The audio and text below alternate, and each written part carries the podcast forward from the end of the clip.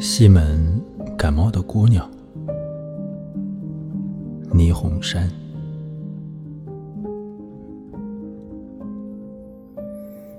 整个下午，我们都坐在房间，我们说了很久的话，都是为了在逃避夏天一些起起伏伏的喧闹。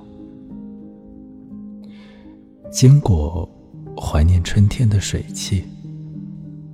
船只怀念消失的波纹。吃完白色的阿姆西林药片，像两只失踪的黑山羊一样，我们在阳光的暗处，一直在被一座时钟寻找。是的，我们没有背叛什么夏天的事物，你也没有偷偷。去哪里的计划？码头上的船也坏掉了，时刻表被空白的鸟叫取代，风里的绿光灯像野草疯长。